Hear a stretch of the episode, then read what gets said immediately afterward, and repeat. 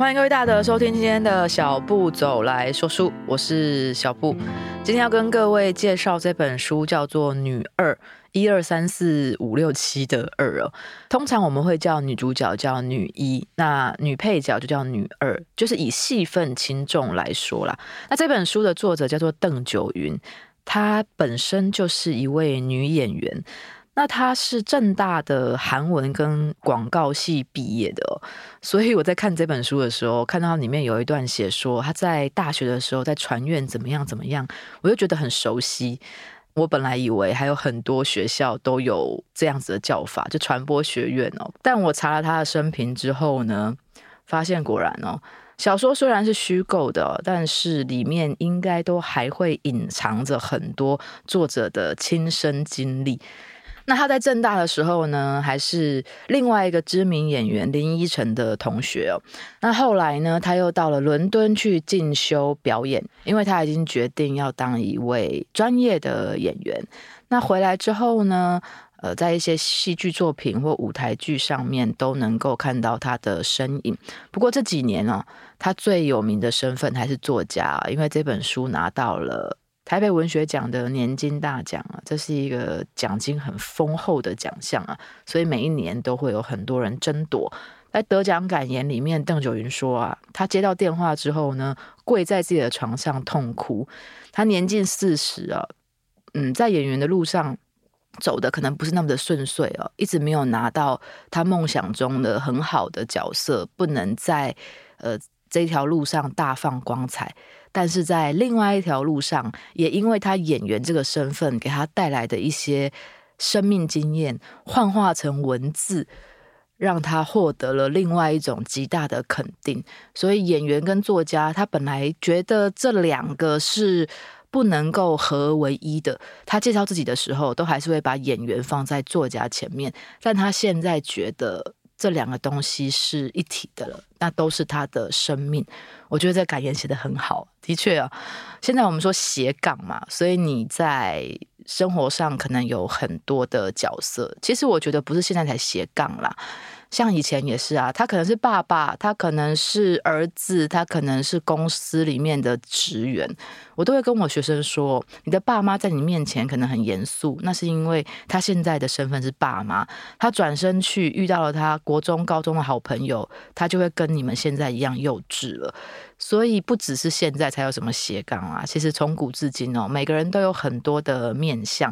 那有时候可能会感到挣扎，有时候可能会感到彷徨，或者是你觉得你现在呃表现的面相并不是你心里最想要的。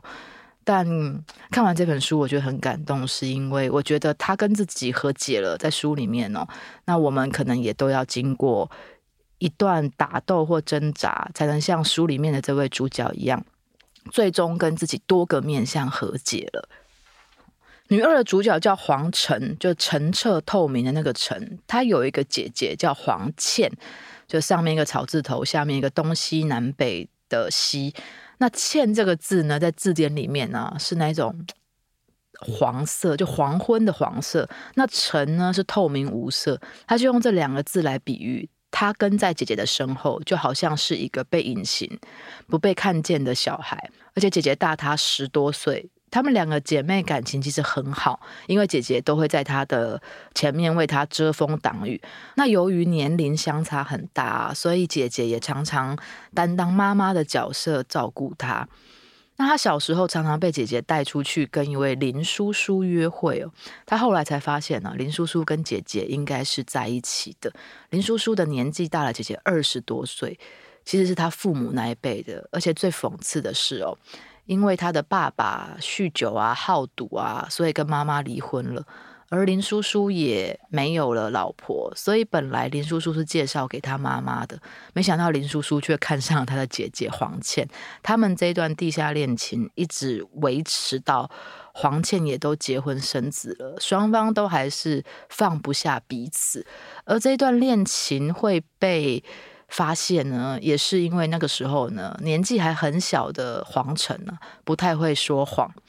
他常常被姐姐当电灯泡带出去，所以他早就认识这位林叔叔了。那有一次，他跟妈妈出去散步逛街的时候呢，偶遇林叔叔，妈妈发现他的眼神跟脸色不太对，终究是小孩子嘛，不像大人哦，可以呃若无其事的说谎啊。因为林叔叔看到他就好像不认识一样。那因为黄晨的怪异神情哦，让妈妈发现了他姐姐跟林叔叔有感情上的纠葛，造成了家中非常大的风暴。自此呢，他的姐姐就跟家里有点像是半决裂了。他小时候觉得这是他一个很大的伤痛。那书进行到后面呢，他也慢慢的跟自己的伤痛和解，也慢慢了解了姐姐当时为什么会做这么多事情。因为姐姐年纪大她很多，所以姐姐是跟父亲相处过的，而她年纪小啊，所以她几乎没有父亲的印象，所以她并没有对年长男性怀有什么仰慕或者是期望，而姐姐有，所以他从小看着姐姐深陷不伦关系之中，那这一切其实就是情嘛、欲嘛、权嘛，所以他告诉自己不要重蹈覆辙哦。但是我觉得，悲剧是会遗传的。你越不想要怎么样啊，你越容易走上一模一样的道路。他念大学的时候呢，在船院很有名，但是书里写的，所以就跟他真实的经验重叠了。那他的照片偶然被放到网络上，大家想要询问这位美女是谁，有没有人认识，可不可以介绍？因此，在网上被封了一个小全智贤。全智贤是韩国有名的女星呢。然后就踏上了呃演艺人员的道路。那本来是玩票性质的，就全智贤到台湾来拍广告的时候，他当他的替身。那后来呢，去参加了一些选美比赛，就被台湾一个很大的经纪公司给签下来了，就开启他正式踏入演艺圈的道路。本来每一个入这一行的人哦，都怀揣着美好的梦想嘛，哈，觉得自己可以平步青云，呃，拍几出大受欢迎的戏剧，然后在路上被人家认得出来，然后风风光光的。但幸存者偏差嘛，我们看到这些很风光的哦，其实底下可能垫了很多失败的人的尸体。那他在拍戏的期间认识了一位王导演哦，这位王导演对女演员很体贴哦。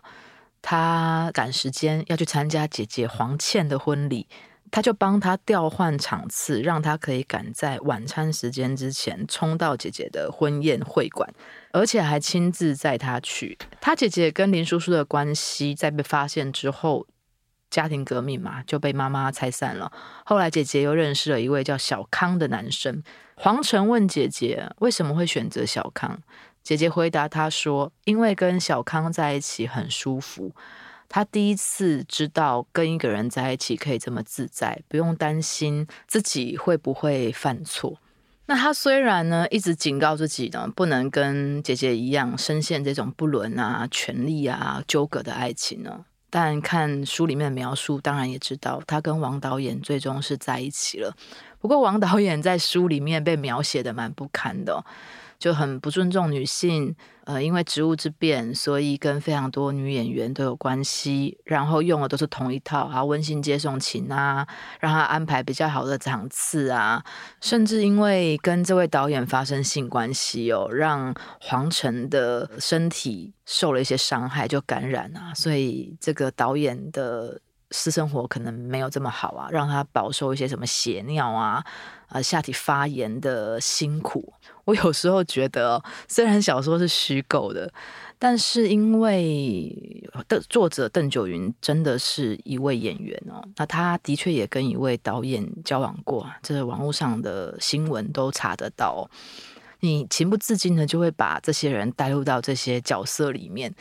所以有时候作家 身边的人呢，其实蛮可怜的。纵使里面写的是虚构的，你可能就会被大家用有色眼镜来对待。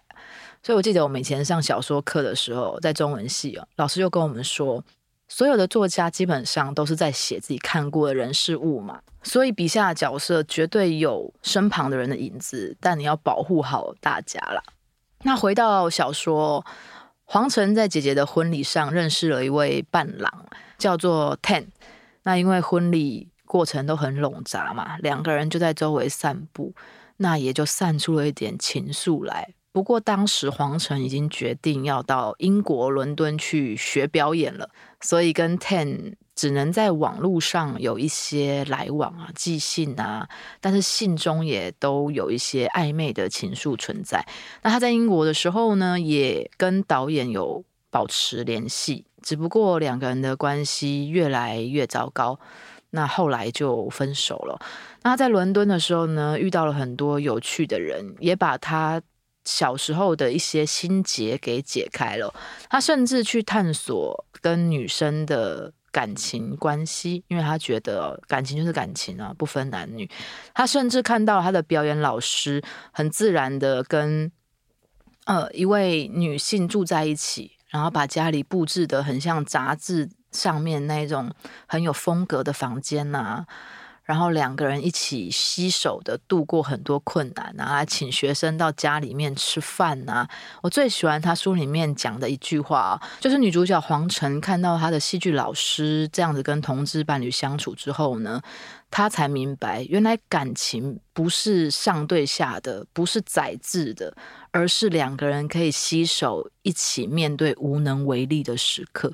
我觉得他写得很美，因为我们谈恋爱的时候都想把最美的一刻展现给对方，但其实最舒服的关系的确就是可以在对方面前展现自己的无能为力，而且你不觉得自己丢脸。所以我看到这一段的时候，其实我很被触动。那后来 Ten 来英国找他玩，本来就暧昧的两个人，加上在异国这种浪漫陌生的地方烘托之下。两个人自然而然的就在一起了。那书里面也有描写他跟 Ten 的性关系哦。他第一次知道原来性关系是舒服的，是两个都享受的，不像他跟导演的那种有权力的、有宰制的、有利益纠葛在里面的那一种不舒服。所以一开始我看这本书的时候呢，我以为。就比较像是一个女演员在回顾她一路走来的颠簸，后来才发现其实是一个女性成长的过程。所以我越看到后面，越觉得这本书很好看。那开心的时间总是过得特别快嘛。黄晨要继续他在英国的学业，而 Ten 呢要到美国去学飞，所以两个人呢就分隔两地。那黄晨学业结束之后呢，本来想要到处玩玩啊、逛逛啊，也去找找 Ten，没想到。台湾的经纪公司打电话给他，说有一部戏要找他去演出，而且是王导的戏，排了一个很好的角色给他。当时他已经跟王导分手了，所以他很疑惑，为什么他还愿意给他这样一个机会？但这种诱惑对于演员来说，的确是很难拒绝的。所以他回到了台湾，接受了这个角色。那这个角色呢，是两岸合拍的大戏哦，而且。有很多的大咖演员跟工作人员都参与其中，拍摄地在上海。没想到呢，当黄晨以为自己可以一展宏图啊，成为一个知名红星的时候呢，拍摄出了状况，那个演员受了重伤，所以一切喊停。他好不容易得来的机会呢，又这样子像泡沫一般的破灭了。其实我读到这里的时候，我也很有既视感呢。我又上网去查一下，果然有相似的事件啊。那他跟 Ten 的感情呢？因为分隔两地嘛，再加上 Ten 知道他又跑去拍王导的戏，所以有了一些争执。那在这一个美梦破灭之后呢，他到美国去找 Ten，过了一段很开心的日子。但终究嘛，两个人对于未来的规划是不太一样了。回到台湾，黄晨发现自己怀孕了，那他面临了一个很重大的选择。如果要把小孩生下来呢，就不可能继续演员的事业；那如果要继续演员的事业呢，就不可能生下这个小孩。但如果告诉了 Ten 她怀孕的事情，选择权可能就不在自己了。所以他用非常狠的话语。迫使 Ten 自己跟他分手，在书里面他设计得很巧妙啊，让读者以为他把这个小孩子打掉了，其实并不然了。因为前面他有铺陈，他的姐姐跟他的姐夫小康很想要小孩，但可能因为以前堕过胎受过伤啊，这个时候我也才恍然大悟。原来他妈妈跟姐姐争执的那个场面，就是逼他跟林叔叔分手那个场面。一开始在看的时候，觉得好像不那么单纯，但是你也看不出来为什么他们争执的话语之间好像有一些不太对的地方啊。一直到书快要结尾才知道，原来当时并不是单纯逼他姐姐跟林叔叔分手哦，当时他姐姐也已经怀孕了。我觉得这就是长篇小说迷人的地方。虽然你要花比较多的时时间去阅读哦，但呃，长篇小说常常在前面埋很多伏笔啊。你读到后面一个一个谜底被解开，然后恍然大悟的时候啊，你就会很兴奋，觉得很精彩，觉得自己花那些时间都是值得的。然后这种首尾呼应的感觉，会让自己觉得很痛快。我不知道大家有没有读书的时候有过这种情绪啊？如果写得好的长篇小说，常常会让你有这种兴奋的感觉，就看到最后的时候，觉得还好，时间没有白费。那如果你比较不喜欢或写得比较不好的，看到最后就哈没了，原来前面你觉得怪的地方不是伏笔的时候，就会有点浪费时间的感觉啊。我在录这一集的时候很挣扎，因为我把这些伏笔讲出来之后，我觉得会剥夺读者在看小说的乐趣。但我又想了一下哦，我觉得这本小说的叙述跟他的心路转折很精彩。纵使呃各位已经提前知道谜底了，在阅读的时候，那个乐趣应该也不是会被剥夺的，所以我还是决定讲出来了。所以黄澄最后还是决定生下小孩，就交给他姐姐抚养。那姐姐跟姐夫就带这个小孩到了海外去生活。那这个时候呢，黄澄接到了他梦寐以求的角色跟机会，因为他改签给一个非常有利的经纪公司。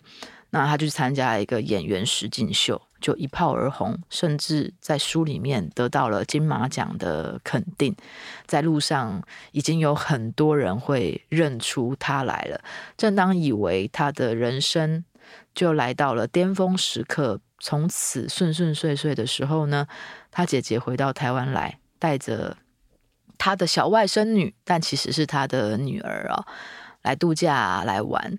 那有一天，姐姐匆匆忙忙打电话给他。希望他帮忙带一下小孩，他一直觉得很怪哦，因为姐姐是一个很负责任的人哦，她做事情是很有安排的。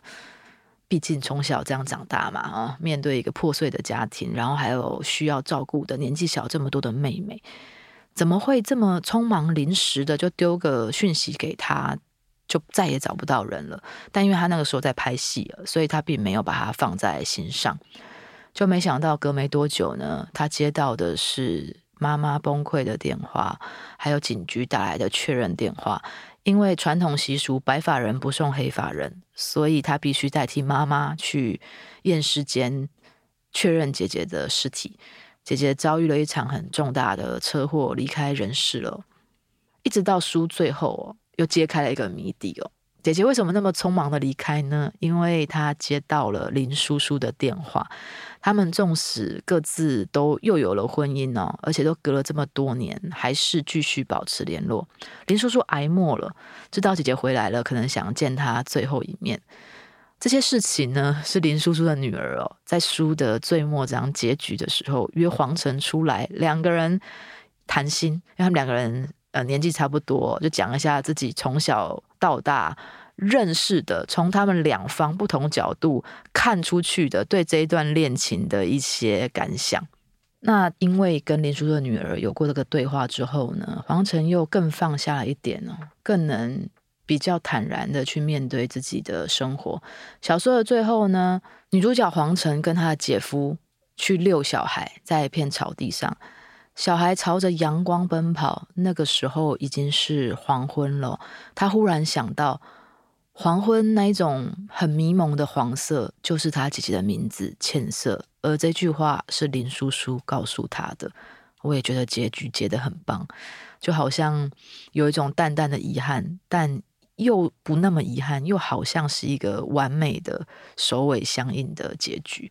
因为接下来我们即将要面对。最长的一个假期，也就是新年，所以这几周我打算介绍几本长篇，以及有改编成影视作品的小说给各位，让大家在假期的时候有剧可以追，有书可以看。谢谢各位大德。下礼拜见，拜拜。